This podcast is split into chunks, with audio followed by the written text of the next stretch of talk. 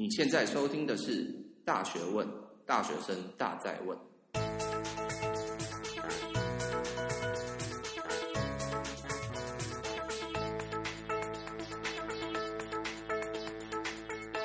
Hello，欢迎回到《大学问》，大学生的大在问。我是今天的主持人查理，我是 RC。RC 啊，其实你今天才是主持人，对不对？嗯，为什么？因为今天。你说为什么？因为今天基本上是你分享你的经验哦，对对对，嗯，那我想要分享的就是我今年暑假去杜克大学的实验室实习的这这个经验，这样子。嗯，对，好的。那 RC 今天就由你来主持，那你就开始吧。那今天就由我来主持，因为这算是我第一次真的当主持人这样主持节目吧。嗯、欸，所以我问的问题如果太犀利的话，你也必须要接招，因为我个性比较呃，对，好。那这个杜克大学就是呃实习的经验，那你要不要先简单讲一下背景？就是你去就去了做了什么，然后简单就简单介绍一下。嗯，所以我这一次大概七八月两个月的时间，嗯，是去美国，就是。北卡的这个杜克大学，到一个分子生物学的一个实验室做两个月的实验室这个实习。嗯，杜克大学最有名的是什么？杜克大学最有名应该就是它的这个生生医领域的这个这个机构这样子。啊，不是，我想得到答案是篮球啊，随便没关系。他们的大学篮球很有名，这只是题外话。哦，好，好对啦，嗯，我知道，我有去他们的一个。他们的篮球场，然后他们今年是那个什么 Zion Zion Williamson，对 Zion Williamson 嘛，嗯，对他们很有名。然后我有看到 Zion Williamson 的那个把他他灌篮的时候弄坏的一个篮球框，就放在那里，就是他空在那里，对，我看到，嗯，这题外话了，嗯，不过这不是我们今天要谈的问题，嗯。好，有兴趣只要练神的话，就自己上网查喽。查理应该不太懂。好，那为什么你当初想要申请这样的一个计划？嗯，是这样，我因为大三暑假，那读医学系的话，应该知道大三暑假算是我们最后一个暑假了。所以呢，这个时候我觉得要有一个特别的经验。那有什么特别经验呢？我看到很多同学其实。都会进一些实验室啊，然后他们的哎反应也不错，感觉学到蛮多东西的。嗯，所以这一次我就想要给自己这一次一个机会，因为我自己在高中、大学没有经过实验室，没有相关的经验，那我很想要体验看看。嗯，嗯，所以你是打算就原本原本你的期待是你想要经过这个就是这次的实习经验，学到什么样的东西？对，我觉得因为像像你出国过很多次啊，说真的，你也不缺出国的经验，所以你是。期待这一次出国跟其他次有什么不太一样？嗯，我懂你意思。我觉得这一次我想要知道的，就是我适不适合做这种基础的实验室的这种研究。嗯，因为大家必须了解，很多很多医生可能他最后就去做做这个基础研究嘛。对，可能有些医生去当医生。那当医生跟做基础研究，他们的生活模式是差很多的，完全不一样的。所以怎么个不一样吧？怎么讲？你原本的理解或者现在理解？哦，我的我的理解会是说，你做基础研究，你就要有很大的耐心，很大的毅力，因为绝大多数的时间，你的实验室都会是失败的。嗯，所以如果你没有这样的一个，就是可以接受失败，然后不断重复失败的这个这个这个感觉的话，你没办法接受这样的话，那你基本上你不太适合做基础研究。你可能可以去当医生，因为当医生，哎，你治疗这个病患，你只要按照你学到的知识，很多很多时候你可以治疗他，或者是让他症状缓解等等，你可能成就感会比较高。相相对的，你在基础研究，你会大多时间是碰到失败的。那你是怎么样申请到这个这个学校？因为其实我据我所知，我们很多的同学或者学弟妹或学长姐。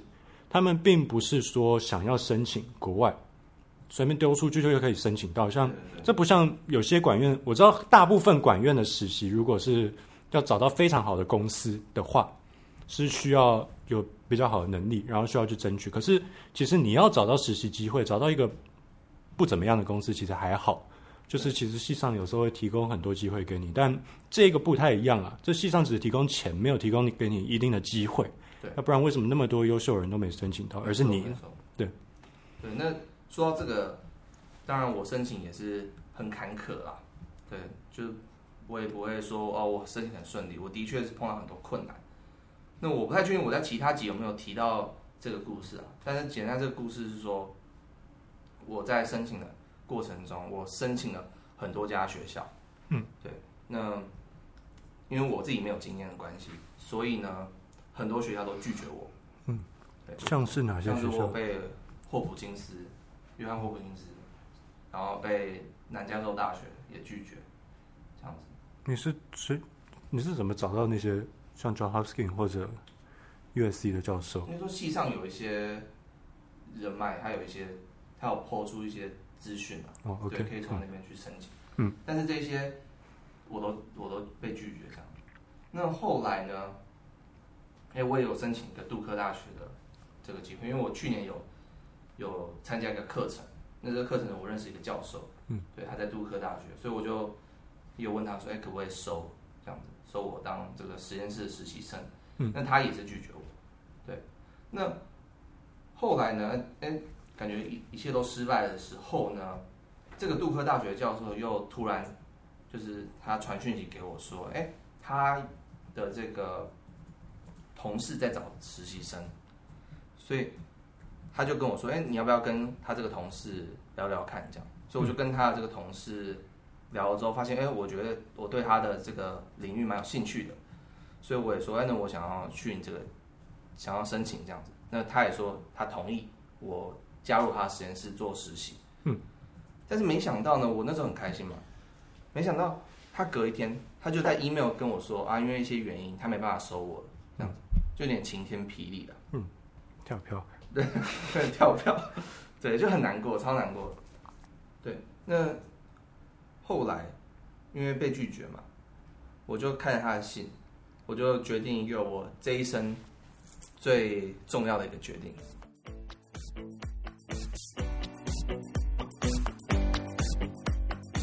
想让你的大学不留遗憾吗？我最近推出了一个全新指南。把我大学这几年的经验汇整成五个简单的步骤，教你突破自我，达成自己大学设定的目标。不仅能让自己储备未来出社会的经验和能力，更让自己的大学充实有趣，不留遗憾。只要填写你的 email，不仅能成为查理皇的专属电子报订阅者，也同时能获得前面所述的五个步骤指南电子档。最重要的是，全部都免费。网址是 b i t 点 l y 斜线 Charlie 五 Step。Charlie 是 C H A R L I E，五就是阿拉伯数字的五，Step 是 S T E P。那再讲一次，b i t 点 l y 斜线 Charlie。五 step 全部都小写哦。好的，那我们就在另一端见吧，拜拜。就是，我就跟他说，可不可以 reconsider your decision？就是等于是我拒绝他的拒绝，这样子。我就刚刚可不可以再考虑看看？然后后来这个教授就有点被我诶震惊到，嗯，所以他就后来他就把。他的其实在他那方面的问题处理好，他就愿意收我。他就觉得说，我面对逆境的这个态度，他很欣赏，他就决定收我做两个月的这个实习生。嗯，这人的脸皮有时候真的要厚一点，真的。我觉得很多机会是自己争取的啦。嗯，就是教授虽然拒绝你，但是因为我看他的文字，真的感觉不是不想收我，只是说他可能那一方面真的有一些问题，因为我签证的问题嘛，我是台湾人，然后有签证问题，有些问题他可能不太熟悉。所以他省得麻烦，他觉得不用花花这个精力这样子。嗯，对，如果你稍微 push 一下，他也许他就答应。嗯，那为什么你会选择杜克大学？因为其实美国学校那么多，你万一把每个就每个教授，美国学校每一个学校的每个教授都寄一封信，我相信一定会有人收的。说真的，那为什么是挑杜克呢？我懂你意思。我觉得第一个现实层面，嗯，就是我们不是去选学校，而是学校选我们。嗯，对，这是现实。也许你你可能有想要一个理想的这个 dream school，想要去这个学校。像你的 dream school 是什么？其实我没有特别有 dream school，、哦、但是我相信很多人会有一个理最理想的那个状态，嗯、对，最理想的学校。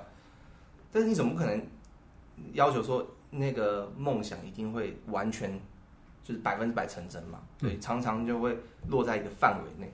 所以我觉得比较现实的做法应该是说，你可能有一个范围。像如果我遇到可能有人说他想要前十的学校，就是排名前十，嗯、那我自己可能设定大概前五十五十。嗯，世界排名前五十的学校，我都可以接受。嗯，那申请完之后，哎，杜克大学愿意收我，选择我，那我也会就去了。对，嗯，所以我觉得大概是这个情况。嗯，那你这个领域，杜克大学，我知道答案了，不过还是让你讲，就是杜克大学是大概我们所谓生医领域，嗯，大概排第几？对，那是如果就全部而言，世界排名的话，杜克大学大概是二十五。嗯，那如果是生医领域的话，在美国应该是前十吧？应该前十，那就已经比很多学校都好。对对对，因为其实你不用看一个大学整体排名了，你看那个领域有时候比较准。对对对，对，对，嗯。那诶，所以现实就是学校会选你，然后你有上就去嘛？嗯，没错。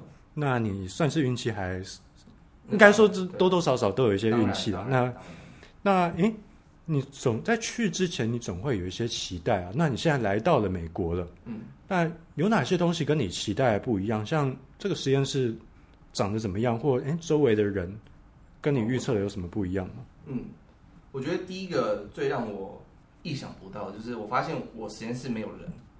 对，没有人。对，没有人，不是说完全没有人，当然有我们的教授，但是因为他刚好现在处于一个空窗期，就是他可能他的博士生毕业了等等的，嗯、就是现在。处于一个没有人的一个状态。嗯，当然，我的教授他有跟其他实验室合作，所以这些实验的计划还是有进行。但是就这个实验室本身是没有没有人的。嗯，对。那我觉得这个反而有一些优点。嗯，当然有一些缺点，但是也有很大的优点。所以第一个，我觉得第一个优点就是实验室的这个资源，我要怎么用都可以。嗯，对，我所有的药品都可以碰，对，没有人管，因为通常。一般像我们这种大学生，我们去其他实验室实习的话，通常会被分配到一个博士生或者是一个博士后研究员的下面，来做一些这个博士生在做的一些计划。嗯，那这时候你就会被分配到一些比较单一的实验的这个这个计划，像是对，像是我有同学他在那边可能做两个月都是在跑。就是一个叫做 Western Blot 的一个实验，对，就是两个月每天都在跑这个实验，叫实验啦，一个技巧，对，一个实验技巧，嗯、对，就是就是每天要做一样的一个步骤啦，嗯、对对，但但这个没有什么不好啦，他可以，我相信他也是把这个实验技巧弄得很专精，对，但是就我的例子哎，因为我实验室没有人，那我就等于是教授叫我做什么样的计划，我就想办法设计这个实验。那所以，我碰到这些实验的需要的实验技巧就会比较多元。那我必须每个都去学会这样子。嗯，所以你觉得这样对你来说是好比较好，还比较不好，还是也没什么好坏？我觉得我还蛮喜欢这样的一个情况。嗯，哎，那你这样的话，没等于是说没有人带你，除了教授，因为教授通常不会手把手直接带人嘛。嗯，那你是怎么学习到那些东西？你总会搞砸一些什么？对。对对，不瞒不瞒各位说，我一开始的确搞砸了很多东西。嗯，像是像是，因为我们要做这个，我们要养细胞，就我们要用细胞做实验。嗯，那我养细胞，然后它我用一些药品啊，可能没有加好啊，等等，然后这些细胞全部就死掉了。嗯，对，那还有一个情况是我我要那个萃取一些 DNA。嗯，结果我按照那个步骤弄出来，发现我什么都没有弄到。就是那个东西是空的哦，对，就等等，像这种，那一般来这种这种实验室里面，这几个技巧是算蛮基本的。但是我好奇你是哪个步骤做错？萃取 DNA，嗯，萃取那个 DNA 我完全不知道为什么，教授也、哦、也很纳闷，嗯，对，但我被偷走，好像应该不是，但是我觉得有时候就是一些经验，嗯，对你熟练这个技巧，你就自然会做出来，嗯，那有时候你有时候是不熟练，和你可能有一个。你不是恶意，但是可能有一个地方弄错，你自己都不知道，然后就实验就毁掉这样子。嗯，嗯好，那我就不问太细了，不然怕观众有点听不太懂。对，那你是后来是怎么想办法解决这些问题的？嗯，没错，因为我自己知道我有两个只有两个月而已，嗯、所以我不能我搞砸没有关系，那我们人不是完美的，但是你要想尽办法快速的上手。嗯，所以当初我就很自愿的，我就。趁大家都放假的时候，我自己重新跑这些实验。那有人带你跑吗？还是你就直接是靠着自己？我没有上网查或者什么。那个一开始是教授有稍微跟我讲怎么弄，Okay. 他有示范这样子。对，嗯、那后来我就是要自己全部自己会，所以我要做笔记啊等等。那我就是假日就多做这样子。那另外呢，我也是做一些模拟实验，就是我空跑这些实验。嗯对，就是没有东西，因为实验那个药材很贵嘛，所以你不能。我不是说他们钱很多。对，但是有有有些东西是，还是不要乱用，是不是？应该是这样讲。你说像有些生物，什么 DNA 这种东西，对，对，像 DNA 这种东西，你不是你有钱就好，你要自己萃取。嗯。所以萃取要时间，你你不能你不能一次把这些东西用光，对，你还是要留下来。对，因为你萃取的话，你可能要一天一整天就浪费掉。嗯。对，所以。有些东西是蛮珍贵的，那这时候呢，我就找空跑这些实验。你的空跑是指像是你把什么液体改成用水，然后再对对对对对对，像这样，好，然后就自己搞清楚那个步骤这样子。嗯，对。那另外呢，我也建立一个资料库，我用一个 No 叫 Notion 的一个软体，我建立一个资料库，来把一些药品啊，它的功能在哪里啊，或者一些实验的步骤的一些细节啊，或者一些实验原理的一些内容。我全部都把它整理成一个资料库，我随时要都可以查阅这样子。嗯，那后来呢？哎、欸，有有一个就是台湾学生会的的的人，他们就哎、欸、看到我在用这些东西，然后就看到哎、欸，他以为是我们实验室自己用的这个资料库。嗯，就代代表说其实是就是我做的还蛮仔细的，还蛮完整的，所以他们以为那是真的资料库。我后来跟他说那是我自己写的，然后他就很惊讶这样。嗯、对，所以我其实还在那边蛮认真的，就是为了要把这件事情做好。人家可以秀给我看吗？还是是商业机密？是可以啊，我可以给他、嗯。好，那我把它抄起来。好，不是，不要，没有，没事。好，那最后你有怎么样的一个成果吗？因为毕竟你才在那里两个月而已。然后一般如果有做过实验，不管是哪个领域啦，两个月通常做不出什么太多东西。嗯，那你是有得到怎么样的成果？对，那我算是蛮幸运的，像是我在。两三个礼拜还是一个月左右的时候，哎，我就我的就有做出一些东西。那这些东西的这个结果呢，我们我的教授他刚好在写一个经费的一个申请，实验计划的一个申请，这样子，他就把我这个实验结果放到这个申请书里面。嗯，对，所以也就是说我一一开始，哎，这个成果就可以拿来做一些经费申请使用，这样子。那后来呢，我在离开前，我也有把。我最后的实验结果就是报告给其他实验室人听，这样子，嗯，对，算是还不错。因为我们的确是有针对一些现有的一些理论，我们有做一些发现一些新的东西，然后有做一些修改，这样就是修改成一个我们认为更完整的一个理论。嗯，所以我们有把这个结果呢报告给大家听。嗯，那个计你说申请的那个计划是多大的计划？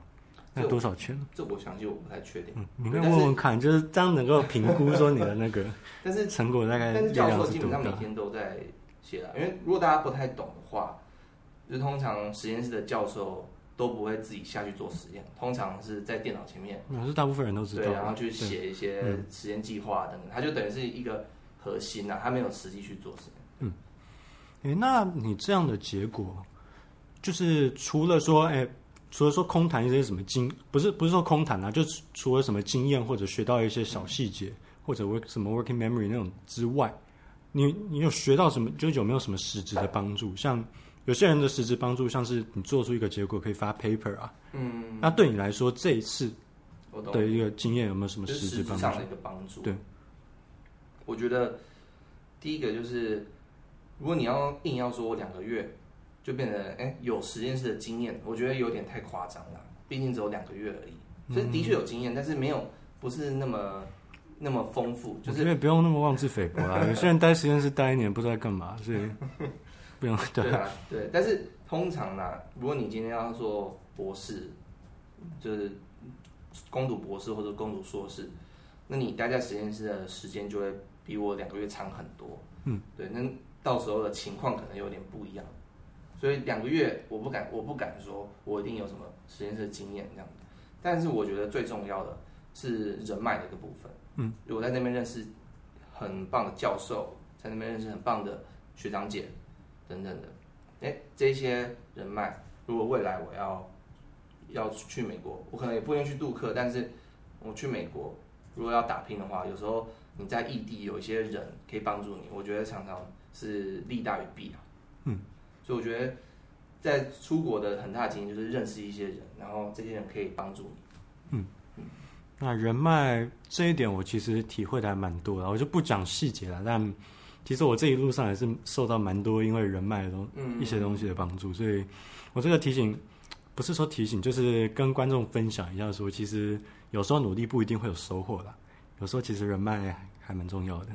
所以其实这个整个经验其实是还蛮重要，有时候比起说什么实质上努力的经验，搞不好还更重要。不是你 you you never know，对对对。我我这边想要讲一下，就是很多人认为。对于人脉有种负面的感觉，说啊，你都是靠关系啊什么？我觉得，我觉得不全然是这样啦，嗯、就是你关系，你靠关系也是你自己经营的啊，对啊，对啊，你有经营这个关系，那就是你的啊，你怎么可以说，就是呃靠关系你就是就是不喜欢，你就觉得这是一个负面的东西？我觉得还蛮同意，对，不太好。对，除非你毕竟你也是在自己去经营，对对对，除非你说啊，就是都靠爸爸，那我觉得可能也可能没有那么。没有，不是说不行，但是也没有那么好。但是很多关系常常是你自己经营的，我觉得这个没有什么不行。嗯，对，蛮同意的。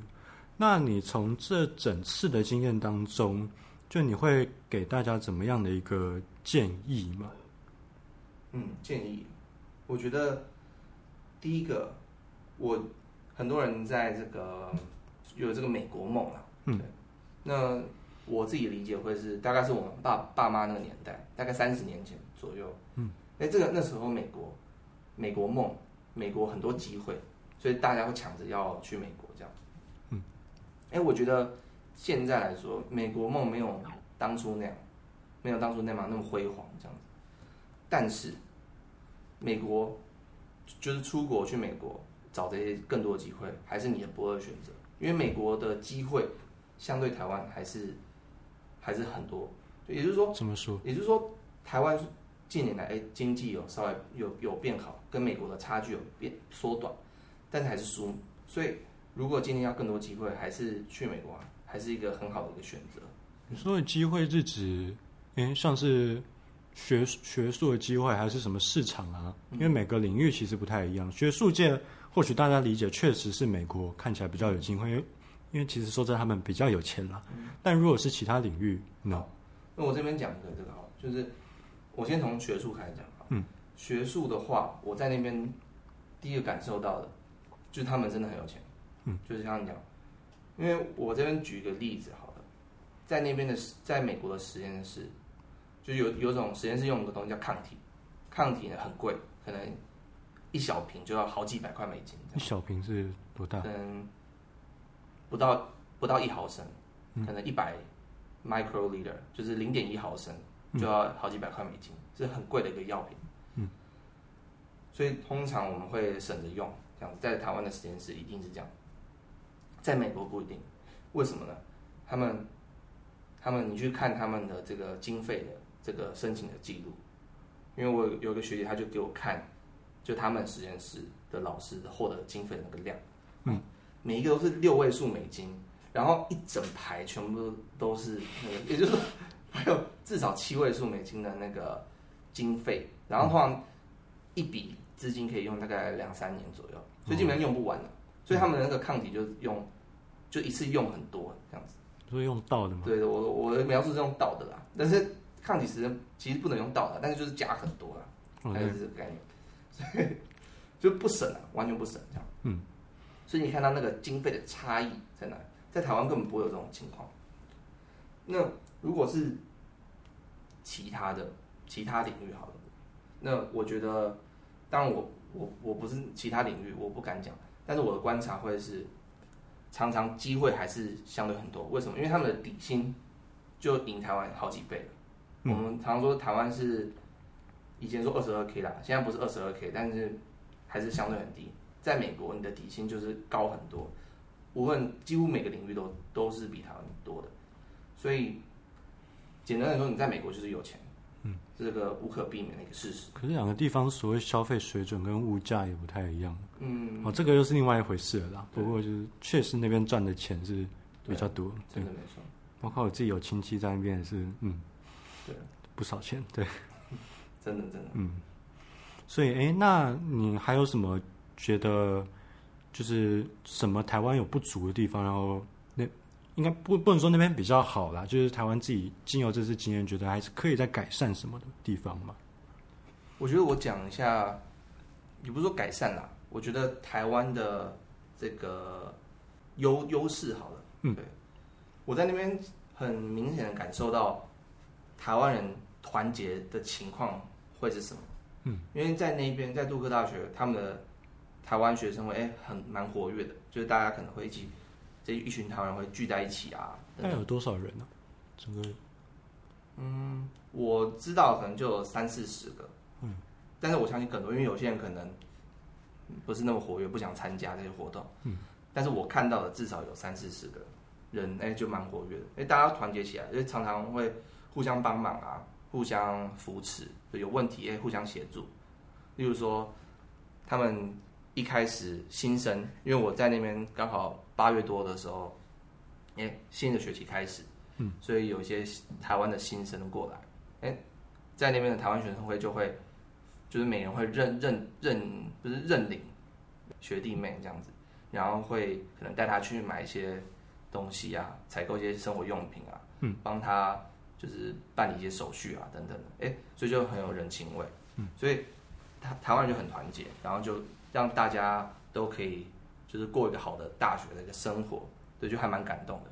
那反在国内看不到这种情况，是吧？但反反观那个中国方面，就他们的学生哎就没有那么团结，就是他们虽然人很多没有错，但是就没有这种人情味，就感觉就自己玩自己的。I think it depends。嗯，这个这个我就不确定了啦，不敢随便讲，可能杜克是这样，对。对不是，我不是说中国他们没有团结，我是说我没有看到他们团结的时候。OK，哎，是这样。那台湾人团结起来，哎，是这样。那我觉得其实我们有很大的优势，对，因为我觉得台湾人不管不管怎么样都有某种向心力啦。嗯，就是大家就是相信每个国家可能都都有啦，但是台湾人的确是有个向心力，就是大家都认同自己这个国家的时候，哎，大家一起互助。常常我们可以成就更多，我觉得这个是一个很好的事情，也是我们应该要把握的这项优势啊。诶，那你刚刚其实大部分分享的都是所你所谓申请实验室这样的一个学术过程。嗯，那非在学术之外，或者在你刚刚分享的什么台湾学生互助之外，嗯，你还觉得诶有嗯，因为美国其实我们知道的很多东西，就我们其实还蛮了解美国这个国家，但。你就算了解美国这个国家，那可是你经过这段这一次的经验，你有什么察觉到什么？哎，蛮蛮特别的地方，就你以前所不知道的。例如说什么那边人都骑马怎么样？当然不是美国啦，我是说，对对，在那当然美国在美国基本上都开车啊，你没有车就是，简单说等于没有脚啊。嗯，那所以这是一一件事情。那我觉得还有就是。有时候美国真的蛮无聊的，嗯，对，那当然跟城你在哪个城市有关啊？因为我我有去纽约，那当然纽约是就是很繁华，但是在像是北卡的这个州的话，或者是很多州都是这样，就是真的蛮无聊的。嗯，那大家有点有那种有那种退休的感觉，嗯，就是我觉得这也是另外一种体验，因为我在我住台北，哎，常常那种。车马喧嚣啊，就是很繁忙的一个城市。台北没有马。不过在那边，就感觉有一种怎么讲，可以静下来自己的感觉。我觉得还蛮蛮不错的，就是你可以有时间去思考一些人生的问一些问题。你真的吗？好像很哲学，但是的确你有很多时间去经营自己这个人，而不是经营你你的事业。像是我在那边认识的人，他们也很多人都去健身，是吧？因为因为其实没什么事做，就是你去健身，这是一个不错的选择。等等的，我觉得你有时间去经营这个人，我觉得这个是还蛮不错的一个体验。嗯，哎、欸，那最后我们访问到这里，那你有没有觉得说哪些我没有问到，或者你想要总结哪些今天所讲的东西？嗯，对，我觉得最后我想要讲一个故事。就我第一天我到这个实验室的时候，我碰到我教授嘛，那教授他就找一个他有在跟他合作的一个博士后的一个研究研究员，这样，他就找来，然后就跟他说，他就拿了一张纸，上面有四个实验的一个一个技技术，这样子，一个四种实验技术，嗯，他就给这个博士生说，哎。就是你要教会查理这四个实验，这两个月，嗯，这样子。然后这博士后研究员就拿着这个四个实验，他看一下，他就说不可能。对，他觉得我两个月不可能。他说，当然我他可以带我走过这些实验，但他觉得我要熟练这些技巧，要能做出成果，用这些技巧做出成果是不可能的。嗯，对，那好，那那个教授他就。有点错愕嘛，因为他原本是想要他教我，但是就发现那个博士生好像有点莫名其妙这样，嗯、那就跟他终止合作 没有，但是他们还是朋友啦。那只是说他就有点错，他那他说啊，你就试试看吧。嗯，那后来我就，当然那个博士后研究很忙嘛，所以他就有些事情，那我就跟他说，可不可以拨空来教我啊？这样子，但这个博士研究员就没有那么想要，他就一副。就是不想要的样子，就是有点拖拖拉拉这样子。嗯，对，他就是不想教我，因为他觉得不可能嘛，他觉得我在浪费我时间。他有跟我讲，他说他觉得我在浪费我时间。他就直接这样他。他直接跟我说，他说他不是要呛我，他是说他觉得就一个现实层面，我的确在浪费我的时间。这就是在呛你。对啦，没错。那尤其我刚刚提到我有些搞砸的东西嘛，嗯，哎，那我不是等于证明说他的确他说的是对的嘛，嗯，所以我不能让他。就是他的预言成真嘛，所以我就必须很努力的。例如说，你不、欸、你不先跟他讲说，Would you reconsider the decision 吗？这也是一个可能的。我没有那我没有那样啦，对吧？还是我还对他还是要尊敬的。不过呢，我就找了一些人去帮我，例如说教授，可能他有些时间可以教我啊，或者是教授有认识的一些人可以教我等等的，我就去。主动去找这些机会，对，那到最后一天，我要离开前，教授就印了同一张纸，上面那四个技巧，他就给我说：“哎，你看，你这四个实验技术你都学会了，嗯，你应该对你感到自己感到骄傲，嗯，对，就还蛮感动的。那我离开前，我就写了一个感谢卡，就给我的这个教授，然后最后一句我就写说。”可以，所有人都不相信你，但只要有一个人相信你，你就可以成功。嗯，对，因为这个教授从从头到尾，就只有他愿意相信我。嗯，那也就是因为他愿意去相信我，愿意投资在我身上，所以我才可以有那么好的经验。嗯，所以我觉得还蛮感谢他的。至少还有人愿意相信你，嗯，很多事情是没有人相信。嗯，我搞搞不好还能对啊。对，所以这句话是说，有一个人一个人相信就可以了。但是这个人不一定要是那个教授，他可以是你自己。嗯，所以即便全世界都跟你作对，你永远可以是相信自己的那个人。嗯，听起来很励志，的确是很励志。我我还蛮我自己是很认同这样的一个想法。那就谢谢今天就谢谢查理为我们带来这样的一个分享。好，那本集的 podcast 就到这边。完整的节目笔记在 show notes 里面都可以下载。然后想要听更多大学问的话，我们在 iTunes、Spotify、Stitcher、TuneIn、Overcast、Castbox、Google Podcast 上都可以收听。如果你是用 Apple 的装置收听，拜托帮我们在 iTunes 上面评分，并且按五颗星。然后记得到查理房的粉专按赞。我们下次见，拜拜，拜拜。